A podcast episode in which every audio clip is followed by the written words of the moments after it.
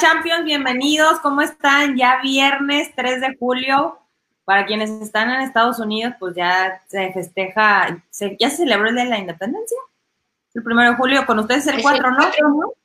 En París, Ana. O sea, entonces fue el primero. No, es el 14. El, de Estados Unidos. Es el 14. Ah, no, entonces es el 4 de julio. Dios mío, ¿cómo pasé? Sí, ¿cómo pasé mi examen de historia? Dios, que no me sé cuáles son las independencias.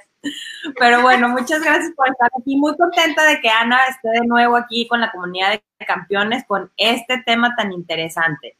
Y además de que está, tiene todo su trasfondo, ¿eh? No crean que viene aquí nada más como la experta que es en psicología, sino por la experiencia también, que eso está bien bueno.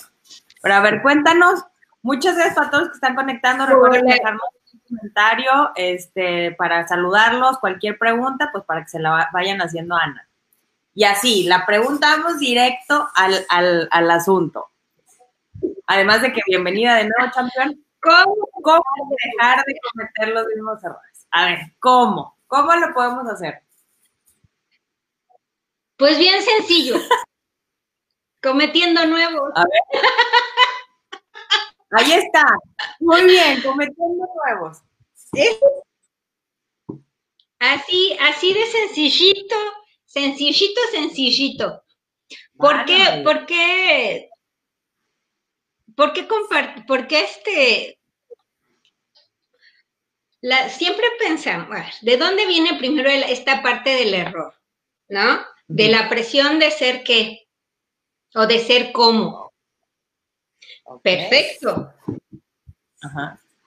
¿Cierto? Pero si sabemos que ni Dios es perfecto, entonces realmente esta ilusión o esta, esta imposición de ser perfectos, de no cometer errores, de no tener equivocaciones, pues es lo que nos está realmente quitando la oportunidad de aprender de nuestros errores. Muchas veces cuando tenemos esta sensación de tener o del deber ser perfectos, es lo que realmente empieza a pesar y no tanto es el error en sí, porque pueden haber, claro, hay de errores a errores, ¿no? O bueno, más bien de las consecuencias de cada error, eso es lo que puede ah, doler más o de lo que menos se puede aprender. Ajá. Entonces, si tú cometes un error, pero eres de estas personas que realmente no, o sea, fueron educadas, fueron hechas para no equivocarse nunca, para ser perfectos, porque son los hijos mayores, porque es la imagen, vas a perder la imagen del papá perfecto, de la mamá perfecta, o vas a dejar, dejar, de, a dejar de ser el jefe perfecto, vas a perder toda esa imagen de perfección, ¿cierto? Pero dime de verdad, ¿quién es perfecto? A mí sí vienen y me ponen. Salúdale. Es que, ¿sabes qué? Este, Salud. Champions. Oye, porque mira, ahorita dice algo bien importante, aprender de los errores y cometer nuevos. Pero ¿qué pasa? Que está súper bien, o sea, vamos a aprender y cometer nuevos porque pues está muy bien. Pero ¿qué pasa cuando estamos en esta negación de, del perfeccionismo que, que, del que hablas? O sea, ¿qué pasa cuando no asumo las consecuencias porque no las quiero ver, porque me duelen, porque, porque no quiero, no sé también, no sé cómo enfrentarlas, no tengo material emocional para enfrentarlas. Pero ¿qué pasa cuando estamos en un estado, siempre hemos hablado del estado de víctima, de es que me vuelve a pasar, es que yo, yo que soy tan bueno. Bueno, si una persona, un, un problema está presentando una y otra vez, una, situación se está presentando una y otra vez porque algo tenemos que aprender. Me encantó que dijeras eso. ¿Y qué pasa cuando estamos en esta negación? Digo, porque además eres experta en duelo. Entonces, ¿qué pasa con esta? O sea, es que Ana es una estucha de monerías, ¿eh? también es experta en resiliencia. Entonces, viene esta parte de cómo poder hacer esa integración o no sé qué se puede hacer para, primero, poder ver el problema porque a veces ni siquiera somos capaces de ver el error, o sea, como digo, el perfeccionismo del que hablas. ¿Qué podemos hacer para... para Mira, para, para empezar a aceptar que estás cometiendo los mismos errores, es muy, es que son cosas tan sencillas, Ale, que son o sea, queremos encontrar el hilo negro y todo lo complicado, cuando realmente todo es tan sencillo. Si tú tienes más de un problema con una persona por el mismo tema, y luego vas a otro círculo y te encuentras que tienes el mismo problema en un ambiente diferente, ya dice algo. Si vas a otro ambiente, no sé, sales de tu casa y vas al trabajo y después te vas con los amigos y después, no sé, te vas a, al gimnasio o te vas a, a tus talleres de algo o otra, una actividad, ¿no? Y todos esos son ambientes muy diferentes donde te mueves y donde las personas que están ahí tampoco se conocen. Pero sin embargo, el único factor en común eres tú en medio de todos esos ambientes. Y resulta que donde te mueves, pareciera que está el mismo problema. Pero no es así. que te Quiere decir Así de, ay, no, es que todo, el típico, es que todos son iguales, es que todas son iguales. A ver, espérate. ¿No? Cierto, cierto, cierto. Realmente empieza, empieza a mirarte y realmente el observar tus errores, más que tenerles miedo, realmente es conocerlos para saber cómo te vas a relacionar con ellos. Errores siempre vamos a tener, desde que nacemos hasta que nos, hasta el último minuto podemos cometer errores. Si le empezamos a quitar este peso de la, del perfeccionismo y empezamos a aceptar, pues sí, nos hemos... ¿Cuántas veces te has equivocado tú en la vida, Ale? Un promedio. No, hombre, un montón. Y luego que, sí, desde que dice, chi, o sea, chi, de veras que la, la, la bueno, la expresión desde, los, errores más Hasta unos bien grandes, o sea, de verdad que los errores a veces influyen. Dime. Ya, es que te congelas. Desde el error más pequeño que es. Sí, tú también. Pero es que yo sí estoy tomando un poco de hielo. Desde el error pequeño como el que te compres unos zapatos que no son de tu número, pero te los compraste porque te gustaron. ¿Para qué los compraste si de todas maneras no los puedes usar? ¿Es una mala elección? Sí, ¿Es una mala decisión? Sí. ¿Es un error? Pues sí, porque tiras, metiste dinero ahí y ni siquiera lo vas a disfrutar, excepto por la vista. Pero realmente los zapatos no son para verse, son para ponerse. ¿No? Exactamente. Hasta la decisión de si dejas ese trabajo tan seguro, tan aparentemente seguro, por uno que aparenta no ser mejor, pero que te va a dar algo un extra más allá de lo económico. Y que mucha gente le diría a esta persona, ¿cómo es posible? ¿Vas a dejar de ganar tanto dinero? No sé, cinco mil, dos mil, mil pesos de más, te lo vas a perder, ¿cómo vas a dejarlo ahorita que está la situación? Bla, bla, bla. Es que tú no deberías hacer eso. Pero la persona sabe que su salud está en riesgo por mil pesos más al mes pero sin embargo, la presión cómo lo vas a hacer, pues la tiene ahí, ¿no?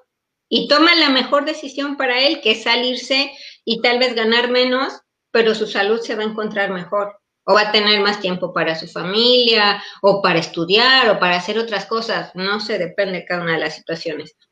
Pero es esa presión realmente, es el deberías de ser, ¿no? El miedo a equivocarse. Pero también te digo, si no tomamos esas decisiones, ¿cómo vas a saber que fueron buenas o malas? Y es una, es una forma realmente de mirarte a ti, de tener un crecimiento a través de cada una de las situaciones que has superado, porque muchas veces ni siquiera son errores, son situaciones a superar. Y pensamos y nos vamos que es muy sencillo llamarlo error cuando realmente son situaciones que hay que ir superando. Pero, pues bueno, es una cosa también muy cultural de, llamarlo error.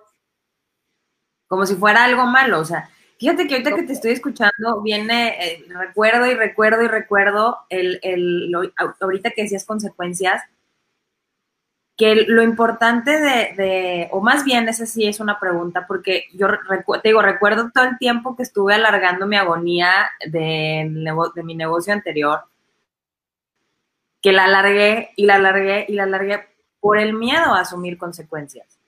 Porque una parte de mí no se sentía capaz de asumirlas, no me sentía capaz de enfrentar lo que estaba pasando y, lo hice 10 veces peor, o sea, bien por mí, bien por mí.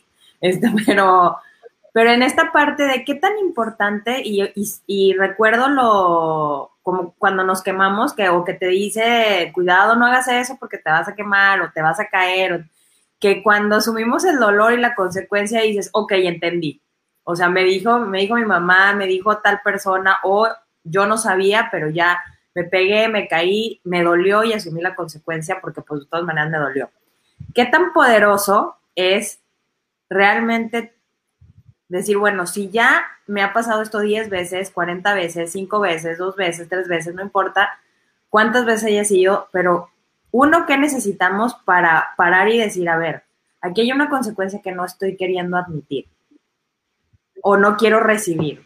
Y lo segundo es, ¿de dónde sacamos la fuerza? Porque eso está siempre, bueno, en mi creencia, claro, la experta eres tú, pero en mi experiencia es, eso es autoestima. Decir, me equivoqué, uff, requiere un montón de, y más por lo que dices, culturalmente requiere un montón de, sí, o sea, un montón de fuerza y de valentía decir, tienes razón, y no a otra persona, a mí, tienes razón, me equivoqué. Porque hay una parte de nosotros que nos va diciendo, oye, pon atención, pon atención, que a veces no queremos escuchar. Pero, ¿qué, ¿cómo poder hacer esta, como esta, esta vuelta? Porque somos muy necios, o sea, yo me considero bastante necia. Hay que canalizarlo bien, nada más. Eh, eh, una, una de dos, o vas a sentir dolor o vas a sentir mucha incomodidad. Porque felicidad, ¿por cuánto tiempo? Así te quedas con la razón y ahí te quedas, sí, sí ganaste, ¿no? ¿Por cuánto tiempo? Y aparte, los... Eh, si tú mantienes ese error, por supuesto, o esa decisión que está mal tomada, ¿a quién afecta? Si solo te afecta a ti, pues bueno, pero generalmente uno no vive solo. Entonces, ese error o esas malas decisiones van a afectar a terceros. ¿Cómo te sientes respecto a cómo se ven afectados los demás? No tanto la persona directamente afectada, sino pues, a los que están más próximos de ti. O sea, igual si te van a ver que estás muy feliz porque aparentemente ganaste, pero todo el mundo, a, ver, todo mundo sabe que, no es así, que te dieron la razón, pues porque precisamente eres bien necio, pero no porque tengas la razón. Entonces, y eso al final de cierto tiempo va a demandar, va a demandar que pague, que pague. O sea que entonces es estar en, o sea, los cometer los mismos errores es estar en un autoengaño constante. Pues claro, aparte te van reafirmando que tú tienes la razón. ¿Cómo vas a salir de eso? Pues porque, porque te vas a sentir sí contento de, ahora sí que como decimos en México, de dientes para afuera. ¿No? Te vas a sentir muy satisfecho, pero uno no se puede engañar solo. Y la verdad es que en este autoengaño tan grande, te pierdes realmente la oportunidad de conocerte y de crecer. Y ahí volvemos a hablar de esta parte de la trascendencia. Si tus actos, si tus malas decisiones afectan y lastiman a los otros, a largo plazo, ¿cómo te vas a quedar tú cuando? Porque todo cae por su propio peso en algún momento. A corto, a mediano o a largo plazo, esos errores o esas malas decisiones tienen consecuencias y se van a ver. Entonces, ¿cómo las vas a asumir? Puedes estar reforzando tu necedad y tu terquedad y, tu aparente, aparente poder, pero ¿cuánto tiempo? Entonces, por eso te digo, se pierde mucho eh, la oportunidad realmente de crecer, de, de trascender. Fíjate, ahí podríamos hablar hasta de una trascendencia de los mismos errores. Wow. Es como darle la vuelta. El mantener la actitud, el mantener. No, no, es que los. El mantener esa actitud de. Exactamente. Oye, pero esta parte. El hombre, el hombre de las cavernas. Dime, dime, dime. Oye, es que estoy muy emocionada, tengo muchas cosas que preguntar. el hombre de las cavernas no aprendió por las cosas buenas que hizo. Aprendió por las equivocaciones que tuvo. si se comió una mala hierba, si tocó lo que no tenía que tocar. O sea, aparte, bueno, también hay errores que resultan ser buenos, ¿no? No creo que el fuego, el cómo hacer el fuego, lo hayan descubierto en un verdadero intento de descubrir el fuego. Ah, pues. Yo supongo que el fuego también lo encontraron, digo, yo creo que lo vi en alguna película, igual en alguna clase de biología o de antropología o de historia, yo qué sé, pero yo recuerdo esa imagen donde realmente descubrieron el fuego por el hecho de golpear dos piedras. Que salió la chispa y ¡boom! Bueno, ahí tenemos otro error médico que resultó muy bueno para las personas que tienen problemas de cardíacos, ¿no? Que es la, la, pastillita azul que era para el corazón y pues resultó en, beneficio femenino. ¿No te sabes la historia de Viagra, Ale? ¿Mandé? No, no me sé la historia. no, no, me la sé. no, no me la sé. Oye, pero es que te, quiero preguntar esto. Es que allá dijiste desde las consecuencias, pero la verdad es que cuando dejamos el autoengaño, es como si se cayera la máscara, el velo, pónganle el nombre que ustedes quieran, pero es algo bien rudo, pues es bien doloroso, mira, hasta me acuerdo, me duele el corazoncito.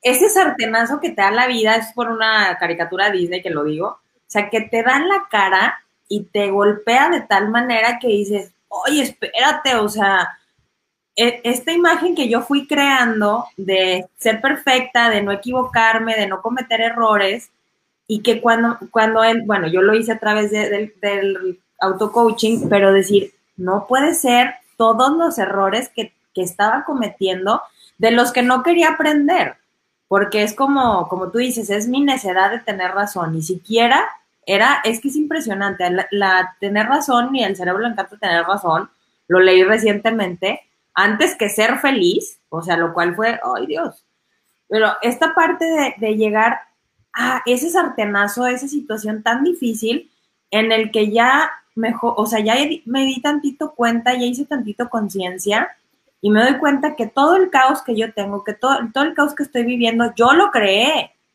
por esta necesidad de no querer aprender de mis errores, de no realmente evolucionar. Pero, por favor, ay, ¿qué podemos hacer? Digo, para mí fue muy duro y yo lo pasé solita.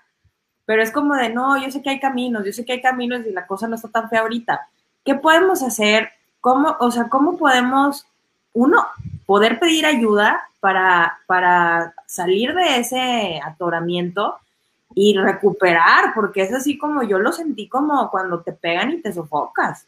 O sea, que dices, oh, híjole, déjeme agarro aire, porque fue muy, muy, para mí en mi experiencia fue bien duro. O sea, fue bien duro. Yo creo por eso estoy tan emocionada de este tema, porque obviamente hacer esa conciencia, a pesar de que fue duro, pues me tiene aquí, ¿verdad? Pero ya, ya no te voy a interrumpir, prometo que no te voy a interrumpir. Ay, no, si no me interrumpes, ¿cómo vamos a saber las preguntas? Mira, Es que, es que es muy, muy curioso porque estoy como la India María, mira, estoy, estoy haciendo, desenredando mi telita. Este, uno es necio, uno siempre quiere tener la razón, cierto, pero si nos vamos, también tiene que ver mucho lo que es la madurez, las situaciones que te va presentando la vida. Te, repito, si tú te mueves en distintos ambientes, pero el único punto en común en todos esos ambientes eres tú y siempre se está aparentemente repitiendo la misma, en la misma situación, fíjate bien si son los ambientes o eres tú. Y no, no te engañes y quítale este peso a la cuestión de, del debería ser, perfecta, este, bella, delgada, este, comer sano, hacer ejercicio, tener dinero, ser exitoso, exitosa. A ver, la meta de en realidad debería ser sentirnos tranquilos, felices, que lo que realmente nos hiciera sentir felices y plenos. Sabemos que hay muchas situaciones que no lo permiten o que nos limitan en sentirnos así, pero más que esas situaciones, realmente es una cuestión de, de mentalidad, de decir, pues, venga la situación que venga, que me puede rebasar, pero yo voy a luchar con mi objetivo de ser feliz, pese a cualquier circunstancia, mantenerme bien. Pero si yo me sigo engañando, porque sabemos, por eso te digo, hay una conciencia que siempre, así como el Pepe Grillo, ¿te acuerdas? Sí. Que estaba el Pepe Grillo en Pinocho. Él le dice, que siempre le está diciendo, no, es que eso no está bien, esto no está... Sí es cierto, por supuesto que existe esa conciencia, pónganle el nombre que quieran y, y conviértanlo en el animal que quieran, su animal preferido, o su fetiche preferido, pero si hay una conciencia, porque nos sentimos incómodos al, interior de nosotros. Cuando empiecen a sentir esa incomodidad, mm, mm, realmente es porque están teniendo una oportunidad de cambiar, de aprender, de crecer, de trascender esa, esa necedad o esos patrones que tenemos tan arraigados y, que aparte nos obsesionamos a veces en, los, en estarlos repitiendo para convencernos que tenemos razón. O sea, no buscamos demostrarnos lo contrario, demostrarnos que pues sí, tal vez pudiéramos estar equivocados, sino que por al otro lado vamos a tratar de reafirmar que tenemos siempre la razón. ¿Y como para qué? Claro, hay ambientes, sobre todo en la cuestión laboral, que son súper difíciles, ¿no? Y no puedes realmente negociar con otras personas, pero tiene mucho que ver realmente con una parte de autoconocimiento. Digo, de esta conciencia como el Pepe Grillo, de saber que no te sientes a gusto, hay algo que está incómodo contigo y puedes, y puedes ser el mejor jefe o el mejor gerente y, o sea, dirigir súper bien, ¿no? Pero en el interior de ti, cuando ya estás solo, cuando ya sales de toda esta rutina y esta exigencia, cuando realmente estás solo, es cuando empiezas a sentir esa incomodidad. Es cuando te, te volteas, o sea, mucha gente tiene miedo de mirarse. ¿Te acuerdas que yo siempre les decía el ejemplo del, del caballo y del toro? Está bien genial. ¿Te parece, si se los contamos? Sí, me encanta. Es muy bueno. Bueno. Yo les, les eh, a, los, a los pacientes y a los clientes siempre les digo, los miedos, imaginen que son como un toro o como un caballo negro. Ajá, ustedes están pueden cerrar sus ojos e, e, imaginarse lo que voy a decir, que están ustedes parados en el centro de una plaza de toros y eh, de frente y frente a ustedes va a haber una puerta. Supongo que la mayoría, por lo menos, aunque sean películas, conocemos lo que es una, plaza de toros. Entonces sabemos que el torero se, pone justo en, en, medio de la plaza y espera a que el toro venga de la puerta que está enfrente. Entonces, este, porque tampoco es tan güey como para, para, ponerse de espaldas, ¿no? o sea, generalmente pone frente a la puerta donde va a salir el toro. Entonces, pues imagínense, todo vestido de, de, colores y todos los griteríos, wow, wow, todo, ¿no? Pero realmente el torero pierde la sensación, pierde el sonido de todo el público y se, realmente su atención está sobre esa puerta. Y detrás de esa puerta hay algo que golpea y que rasca y que bufa y que se azota. Y eso que está ahí atrás, sabe que tiene un nombre, ¿no? Se llama miedo.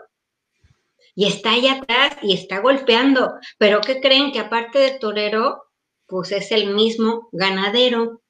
Y se ha dedicado a montar a ese torote que está ahí atrás. ¿Qué pasa cuando se abre la puerta?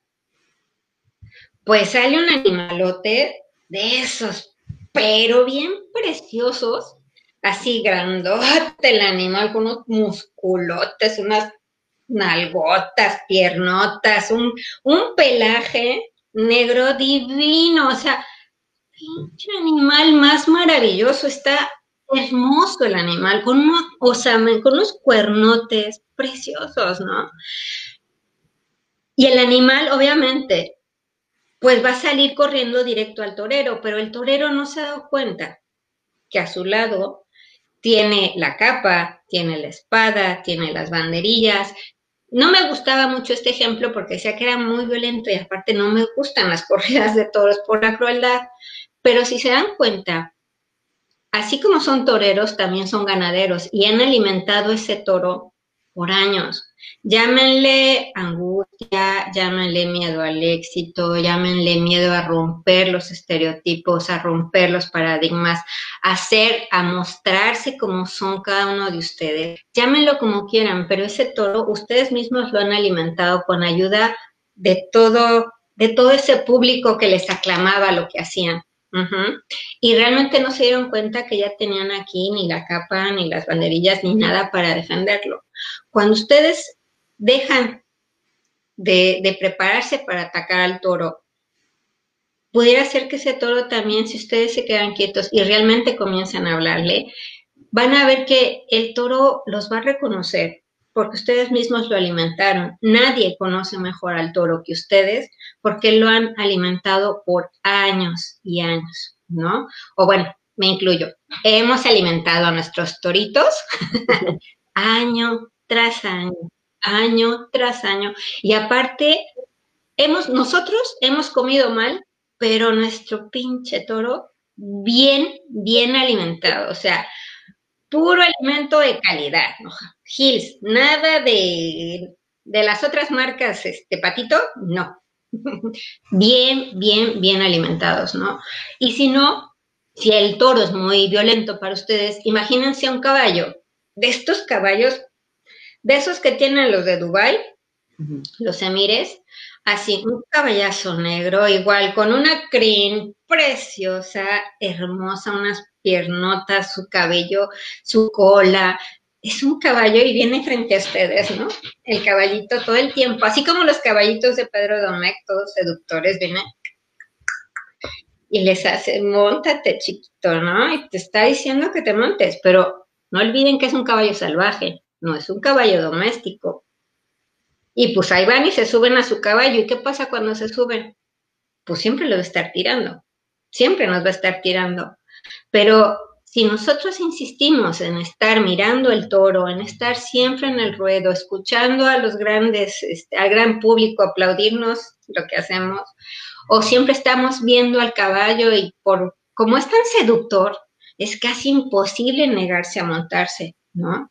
Pero ahí es cuando nosotros nos damos cuenta que, si nosotros, que somos nosotros quienes estamos alimentando a este par de, miedo, a este par de animales divinos.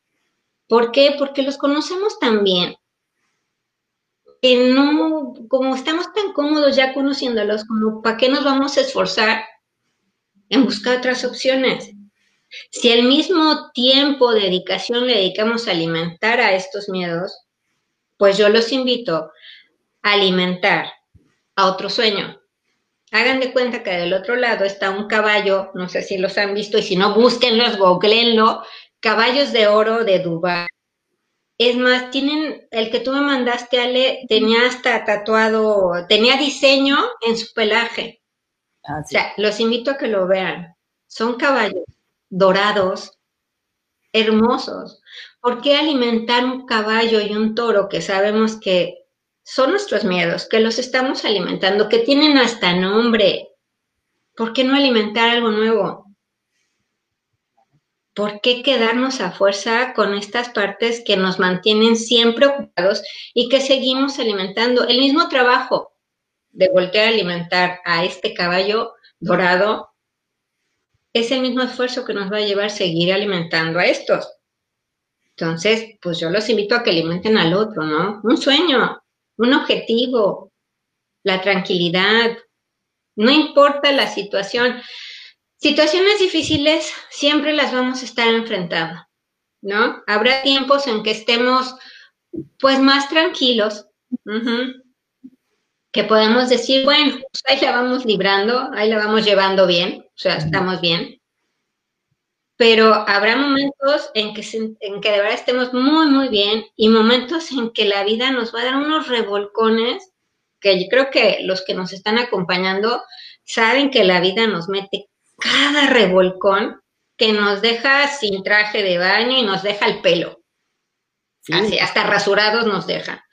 Pero aún así, aún así después de esas revolcadas, peladas y cicatrices, terminamos poniéndonos de pie.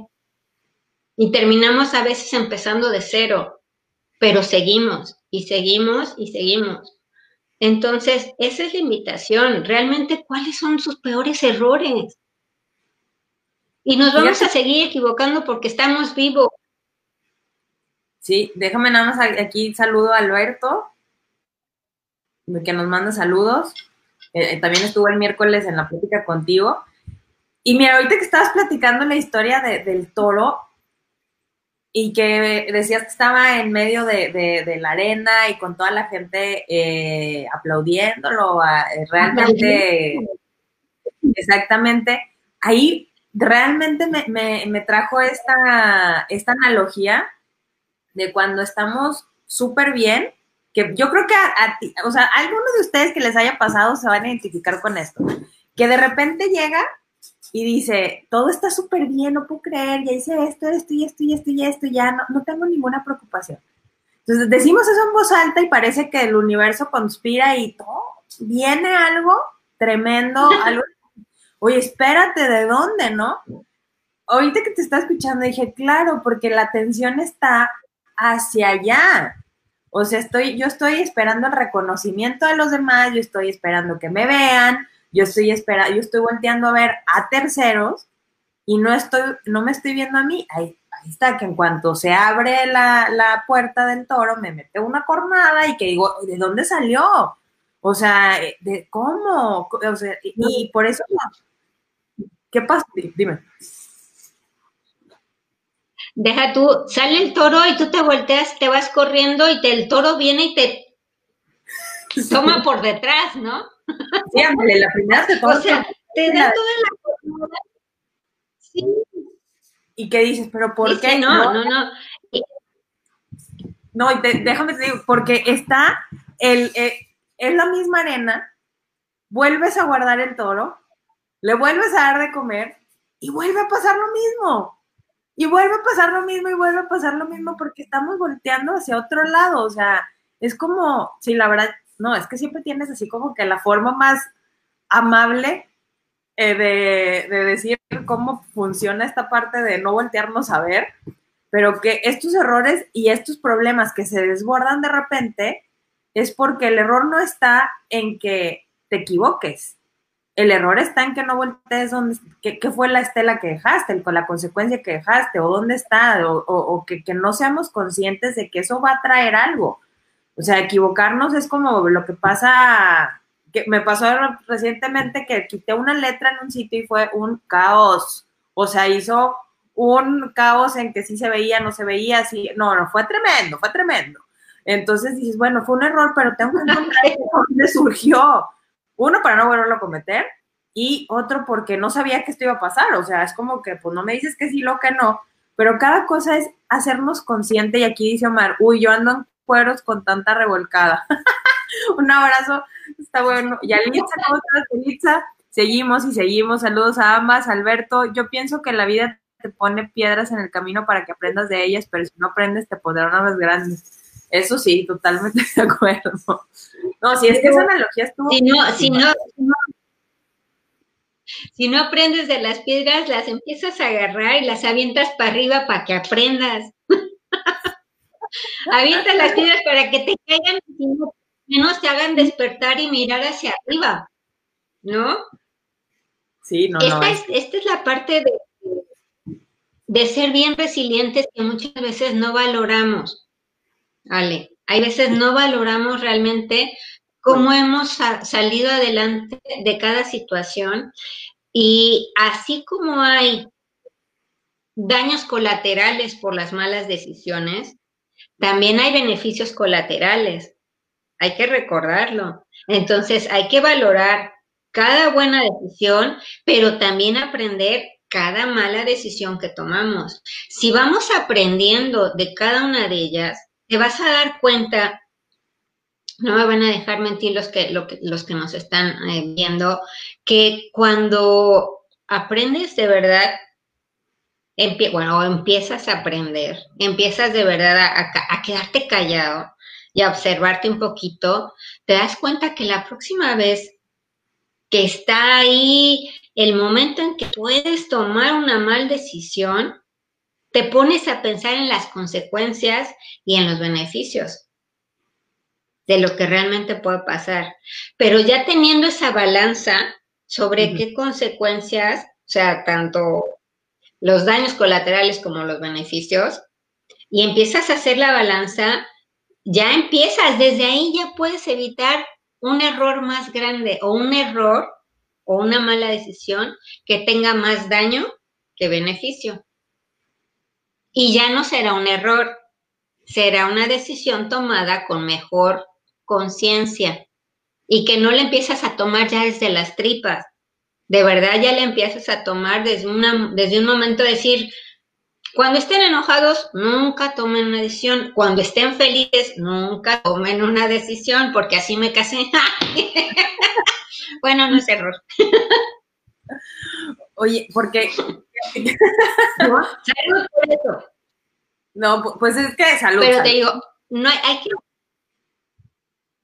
Realmente sí hay que tener un, un, espacio, tratar de tener un espacio de tranquilidad, un momento de paz, para realmente valorar qué es de la situación y de la decisión que vas a tomar tanto daños como beneficios y vas a ver que entonces puedes, puedes arriesgarte con más conciencia respecto a la decisión que vas a tomar. Fíjate que acabas de decir esa, eso me literalmente sí me voló la cabeza, me hizo flipar, dirían los españoles, que realmente cuando pensamos en los errores pensamos en, lo malo, lo negativo, lo terrible, lo, lo, lo, o sea, todo lo más dramático del mundo mundial. Pero realmente la parte de los beneficios como no jamás entra ni siquiera como que asoma la ventana, o sea, es, está mal y punto. O sea, es así de tajante, te equivocaste y punto. Pero de verdad ahorita que dices estos beneficios, pues en mi caso fue, ok, nunca vuelvo a hacer eso. O sea, o tengo que ver muy bien dónde estoy y qué pasó para poder cambiar esa letra, porque ha sido un caos revelarla. O, este, ¿qué puedo hacer este Dime, dime. Cuando, cuando tú, eh, cuando eres muy, muy joven y empiezas a confiar en las personas, ¿no? Pero pues tú confías una vez, confías dos veces y te traicionan, confías tres, cuatro, cinco, seis, y sigues haciendo el mismo error de confiar a lo güey. Y te dicen, ay, es que eres tan buena gente, es como el toro, que todo el mundo le aplaude, el torero que todo el mundo le aplaude, ay, porque eres buena gente.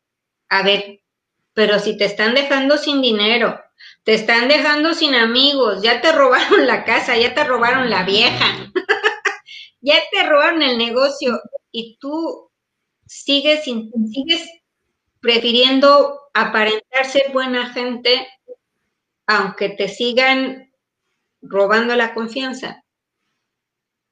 No es que te vas a volver el más desconfiado del, del, mundo, pero sí vas a aprender a leer las señales de cuando alguien pueda no ser una persona en quien debas o puedas poner tu confianza. No significa que vas a andar por la vida desconfiando del mundo entero, pero sí vas a tener la habilidad de detectar en quién puedes y en quién no puedes confiar. O sea, de todas maneras, tiene que pasar para que puedas saber cómo hacerlo, ¿no? Dice, Omar, las personas... para resiliente... Tú, tú, tú, di. Ah, Omar dice que para ser resiliente hay que modificar el contexto una vez hayamos aprendido del error. Si no modifico y no soy consciente, el resultado será el mismo. De lo malo saca lo bueno e implementar mejoras, levantarnos, aprender y mejorar. Pues sí, pues ya te revolcaron, ya te dejaron rasurado y pues qué. No, ya te dejaron hasta sin lana, pues Pues es, es, que mira, ahí algo. Te dejan revolcado. Ajá. No, dígale. Dímale, ah, es que ahí, por ejemplo, viene esta parte de, de, los errores y de hecho este tema es increíble porque una vez que los que, que tenemos la capacidad de verlos con todo esto que nos has compartido, la verdad es que se vuelven bien rentables. O sea, porque cada error, viendo esos beneficios que le pone, le acabas de poner nombre para mí, es pues, todos los beneficios de mis errores son lo que hace mi marca. El día de hoy es lo que hace mi marca, es lo que me lleva a los, me hace llevar a los emprendedores y saber dónde se van a equivocar, saber que en qué momento que no quieren ver, en qué momento se caen, en qué momento, o sea, es conocerlo. Y yo sé que los tuyos también, tú te diste en semanas y semanas y semanas de estar duro y darle aprendiendo, haciendo, experimentando, no solamente en la parte de la, cuestión de psicología, sino también en la parte digital y que todo eso ya es como, bueno, que ya, ya fui yo, ya me equivoqué yo, ¿qué tal que te doy esto resumido? O sea, ya para, porque ya sé que podemos avanzar. Entonces, es esto como dices, todo el contexto, pero es bien importante tomar esa decisión de, yo les digo por mi experiencia, pero tomar esa decisión de decir, ¿sabes qué? Basta. O sea, basta, ya. En el contexto que acabas de decir, yo no quiero ser para los demás buena gente, yo lo voy a hacer para mí voy a agarrar todo lo que me pasó, me voy a ser consciente y lo voy a rentabilizar. Porque realmente la gente lo que pide hoy es la experiencia, hay demasiada información, o sea, híjole, champion, te está re bueno, ¿cómo eres, cómo eres sabia? Ay, gracias. Pues son los años, amiga. o son los años, o son los años o son los chingarazos de la vida. Creo que los dos. Dice Yelitza, considero que hay que encontrar un propósito a todo o aprendizaje a todo, inclusive al dolor, errores con objetividad. Totalmente de acuerdo. Alberto, el problema es cuando no quieres aceptar tus errores y le echas la culpa a otros. Uy, ahorita nos platicas de eso. Pero la pregunta... Espérate, espérate ¿Por qué le vas a echar? O sea, tú puedes entender que alguien le puede echar la culpa a los otros, pero los otros, su error va a ser aceptar que es su error. Si ya sabemos que las otras personas, porque hay personas, nuestro error es hay veces intentar que el otro vea que está equivocado. Ese sí es nuestro error. Si ya le dijiste una vez, si ya le fuiste capaz, si tienes la confianza de decirle, oye, güey, te estás equivocando, o sea, bájale tan dos rayitas a tu, a tu tigre, ¿no? O sea, considera que sí puedes estarte equivocando. Si la otra persona ya hablaste una vez, ya dijiste dos veces, ya intentaste muy de manera amable y muy de manera directa decirle estás mal y nada más, ¿no? Hay gente que no va a entender, que no, no tiene esa capacidad de observación, ni, ni si, a lo mejor no puede, simplemente no puede aprender, ¿no? Tendrá problemas de verdad bien, bien graves. Entonces, ¿de quién es el error? ¿Mío por insistir, mostrarle que está en un error? ¿O de él? Yo tomo mi, mi, mi consecuencia de decir, pues ya sé que no lo va a aceptar nunca, que Dios lo bendiga y con permiso yo me voy de aquí porque ni soy su padre, ni soy su madre, ni soy nada suyo como para intentar obligarlo a que vea una realidad que no quiere ver, porque no es su momento, porque no tiene la edad, porque a lo mejor hay veces no tiene ni siquiera la capacidad intelectual de verlo. No es el momento.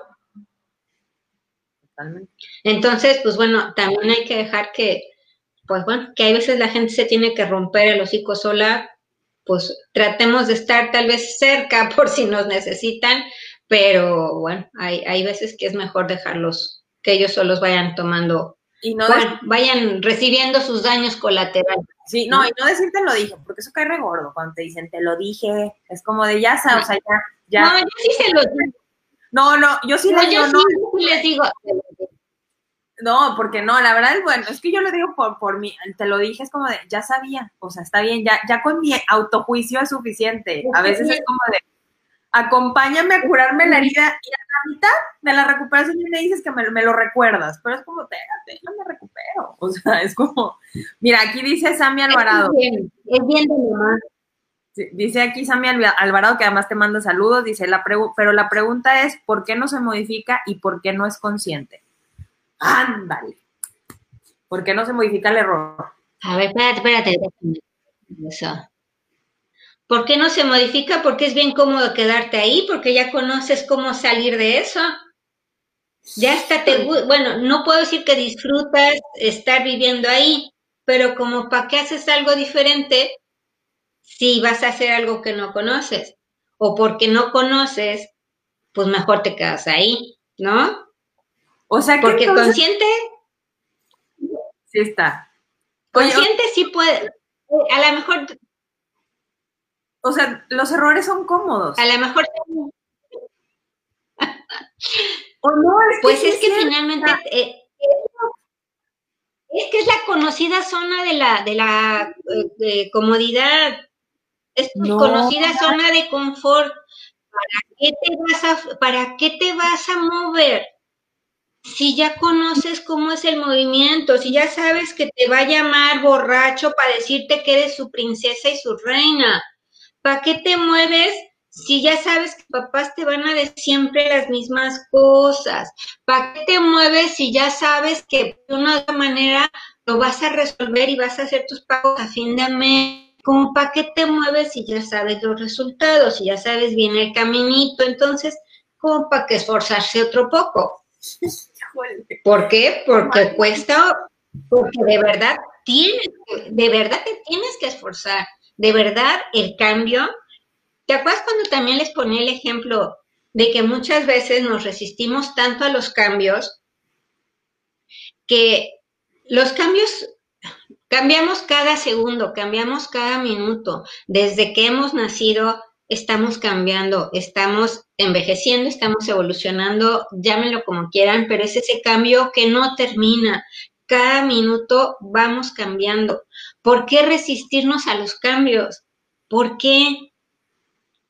¿Por qué siempre intentar permanecer en una estabilidad y que las cosas no cambien? La estabilidad no es fija. ¿Cuándo han visto que la Tierra se quede parada? si sabe, la Tierra tiene cierto movimiento. Esa es la estabilidad. La estabilidad es, es, un, es un movimiento constante. Esa es la estabilidad. La estabilidad no es estar así. La estabilidad, pues muchas veces se los he dicho, para mí es esta forma del infinito como si tuviera dentro una canica o dos o tres y siempre están en movimiento y hay veces se alarga cuando estamos más relajados y cuando estamos tensos pues se acorta, pero siempre está en ese movimiento y se trata de no llegar, o sea, tratar de nosotros de manera consciente de no llegar a los extremos, porque no son tan buenos, ¿no? Ni todo es completamente blanco, ni todo es completamente negro. Y es una escala de grises y vamos a estar en eso todo el tiempo. ¿Por qué resistirnos a los cambios? Los cambios, cuando los vamos aceptando de una manera natural, duelen menos, vamos aprendiendo mejor.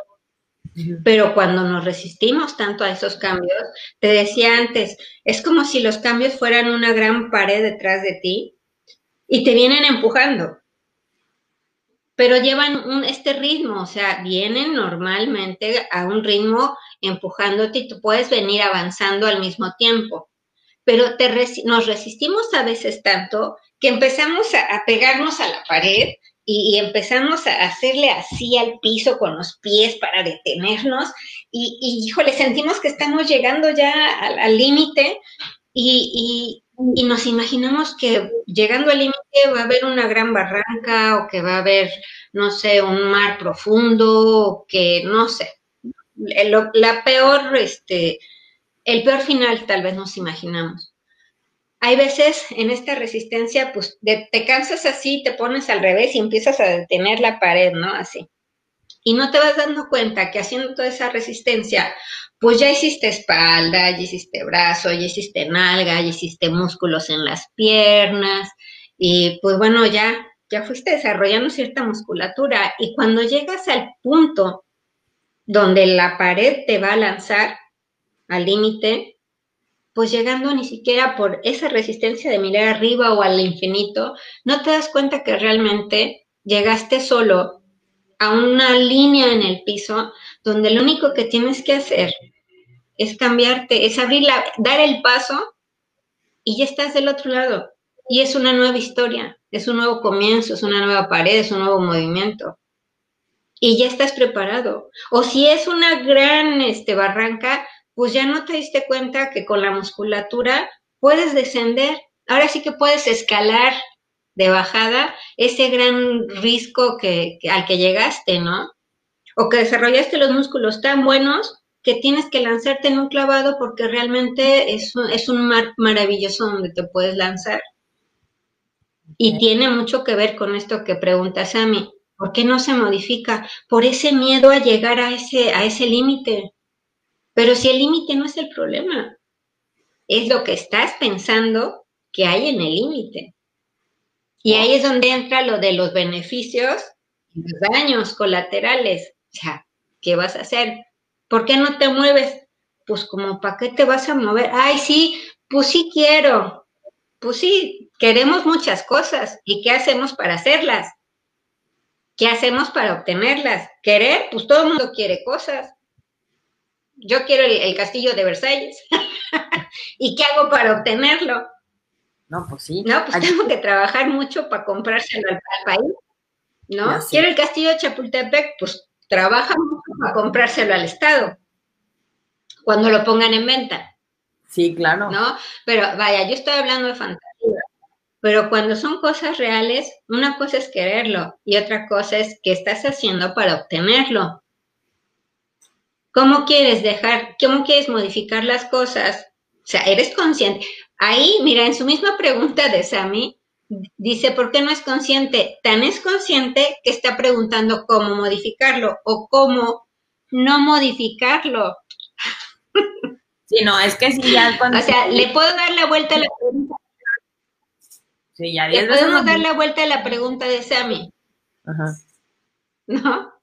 Dice, dice Alejandra, un, hay en concreto para dejar el pasado, los errores personales y el miedo a ser uno mismo. Yo siento que a veces doy tres pasos adelante y cuatro de regreso.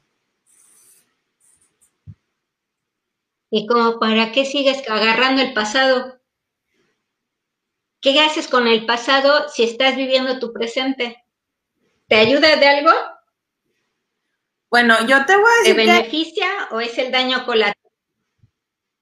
Es que el victimismo, la verdad, digo, no sé qué, con, qué concepto haya, pero cuando estamos aferrados al pasado, o sea, es una de las cosas que me has, o sea, que me has eh, ayudado a ver, es que nos encanta estar en el victimismo.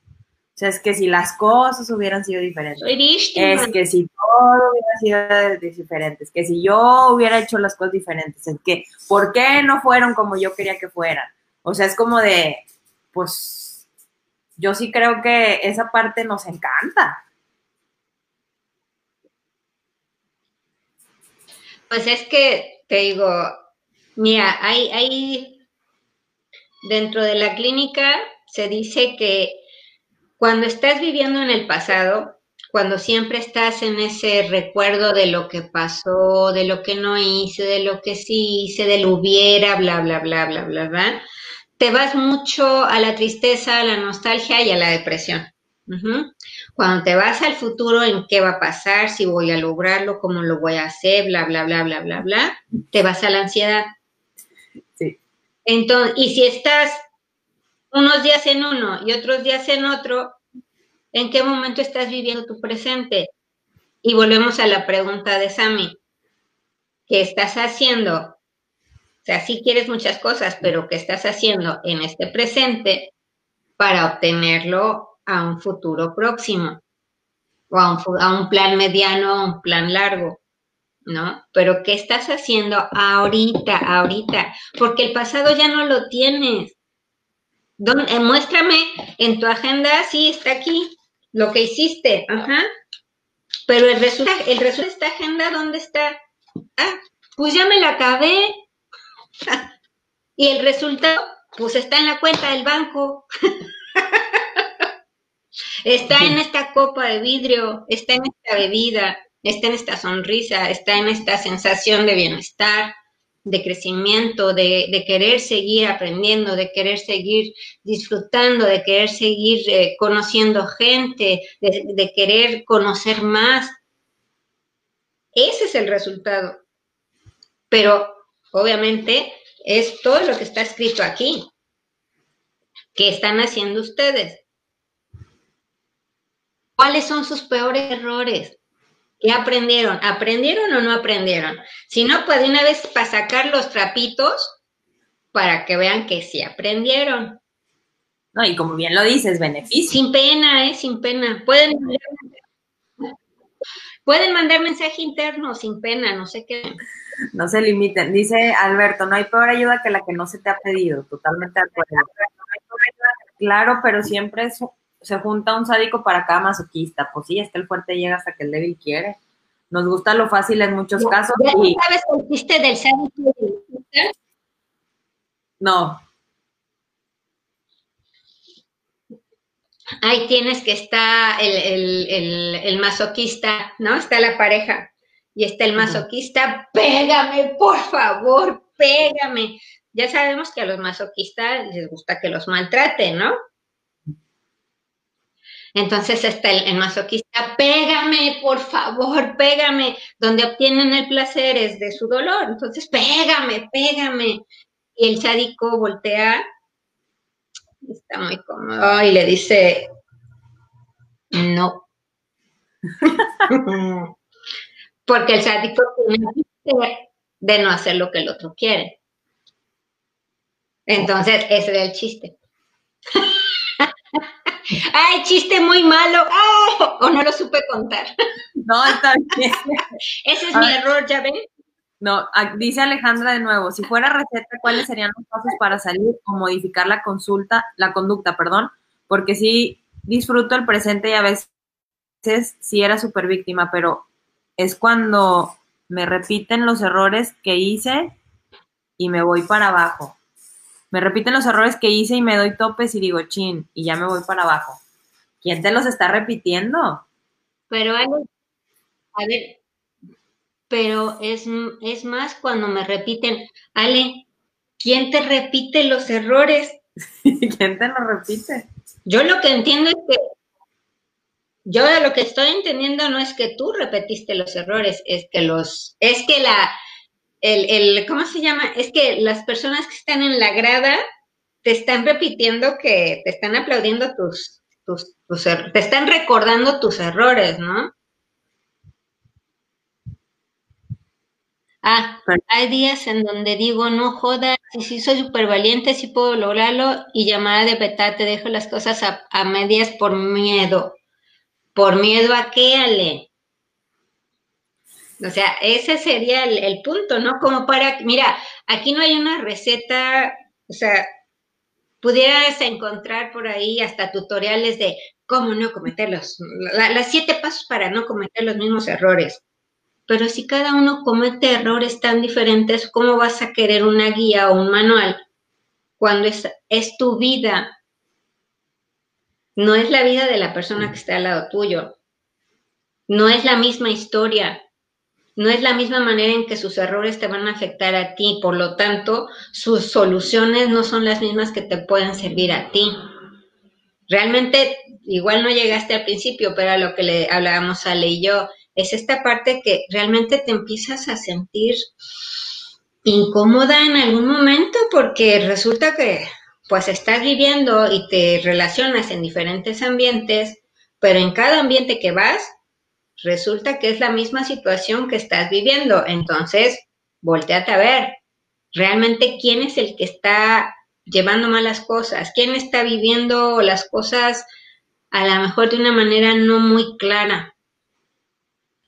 Porque son diferentes ambientes, tu familia, los amigos, el trabajo, no sé, el gimnasio, no sé, no sé, son muchos ambientes donde nos desenvolvemos yo tengo, a veces estoy con un grupo de mexicanas que son empresarias y luego estoy con un grupo de mexicanas que son mis clientas y otro grupo de mexicanas que son mis pacientes y luego otro grupo de mexicanos que son, este, mis amigos y luego otro grupo de mexicanos que son de la embajada y luego otro grupo, o sea, son, eh, uno nunca está solo realmente, siempre estás con la familia francesa, con los amigos de, mi esposo, con los de una asociación, con unos migrantes, con su oficina.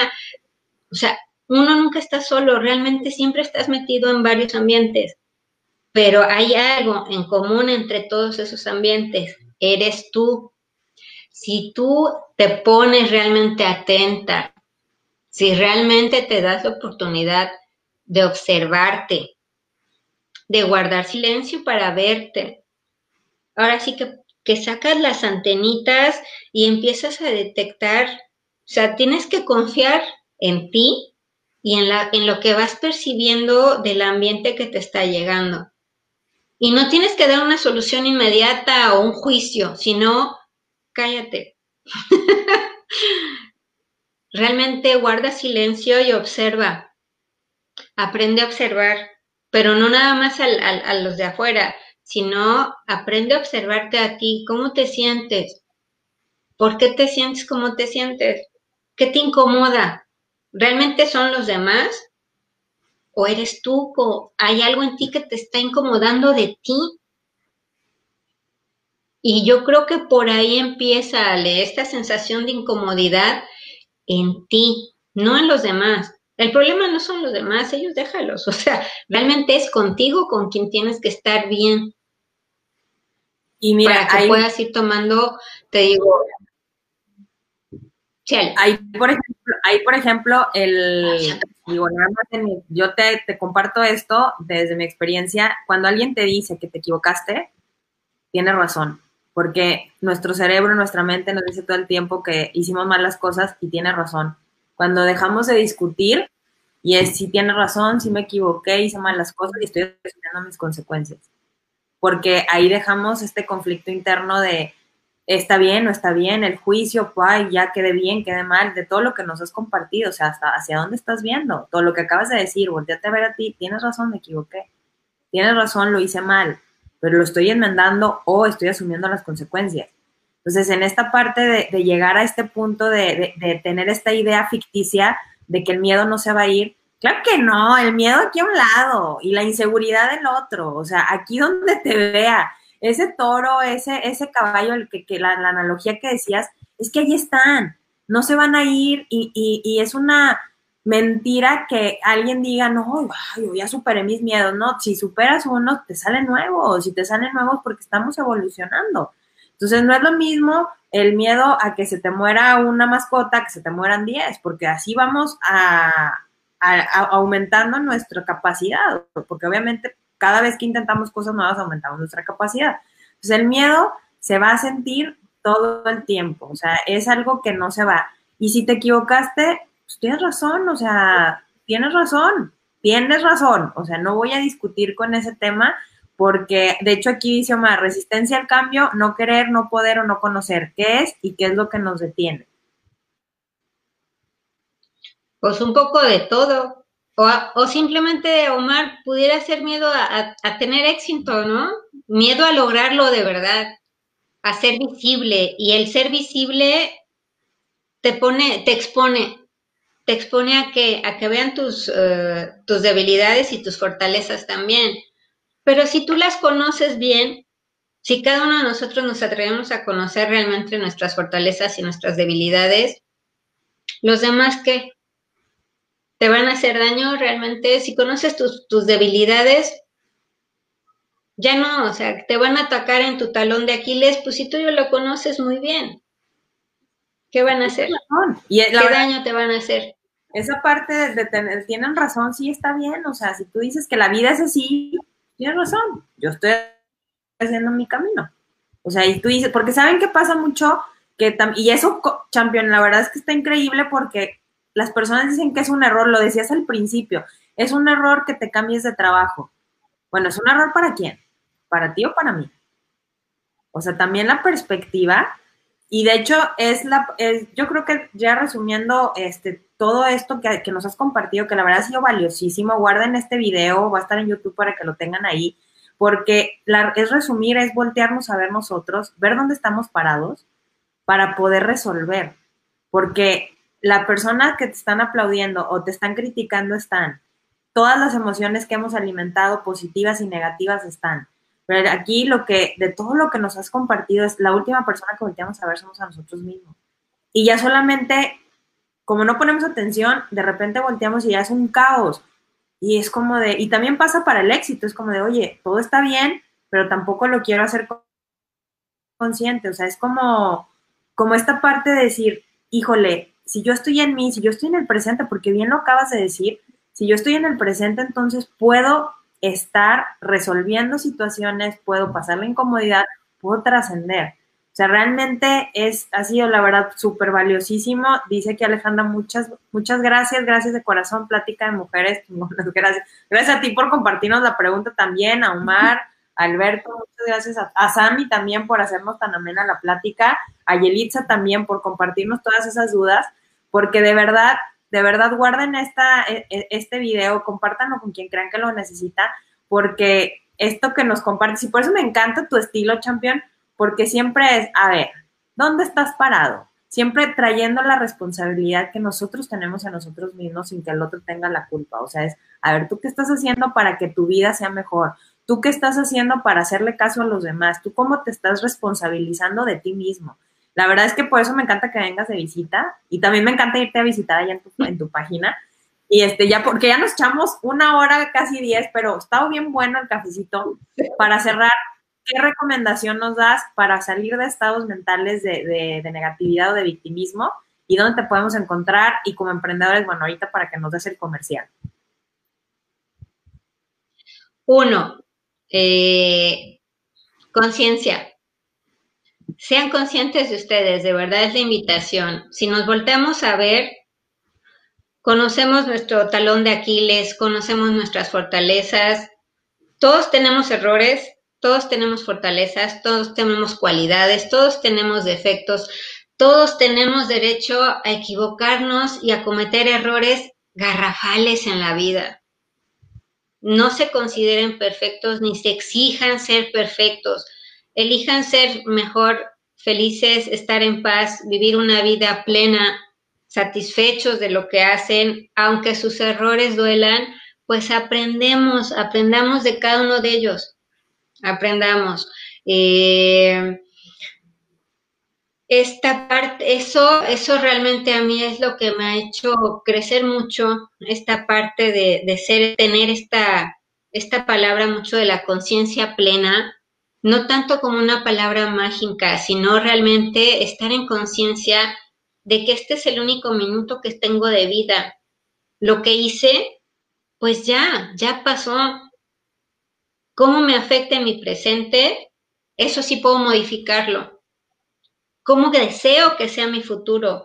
Ya te he dicho muchas veces, Ale, que generalmente cuando yo tengo a los pacientes, resulta que, que cuando yo les pregunto cuándo pasó ese momento que tanto les ha afectado, generalmente, generalmente, te puedo decir que en un 80%, 85%, llevan casi la mitad de su vida cargando ese pasado. Si tienen 30 años, pasó cuando tenía 15. Si tienen 40, cuando pasó 20 o tenían 15. O sea, o llevan más de la mitad de su vida cargando con un evento, con una culpa que ni siquiera era suya, era de sus papás o de sus abuelos o de otra persona. ¿Para qué la siguen cargando? Y tienen 30, 40 años y el promedio de vida es de 80. Entonces, de verdad desean seguir cargando esas culpas que ni siquiera son suyas, esos errores que ni son suyos, y los cargan por una lealtad familiar. O sea, los van a seguir cargando cuántos días más, de verdad vale la pena. Si venimos a estar bien, a, vivir lo mejor que podamos, y si podemos ser felices, pues vamos a ser felices, porque la vida va a venir, nos va a revolcar, sí. Y eso es lo que va a haber. Y ya lo dijimos, viene, te revuelca, te encuera, te rasura y te paras y te pones hojitas de parra y te vuelve a crecer el pelo. ¿No? Y aprendiste, aprendiste que la próxima ola no te va a revolcar así, te va a dejar encuerado, pero ya no te va a raspar. Pero vamos creciendo y vamos creciendo y de verdad vamos aprendiendo de estos errores. Volten a verse, de verdad escuchen. Y es esta parte de asumir que sí somos conscientes, de que esta sensación incómoda es ese Pepe Grillo que nos está hablando de, hey, güey, hey, güey, escúchame, ¿no? O sea, aquí estoy, mírame.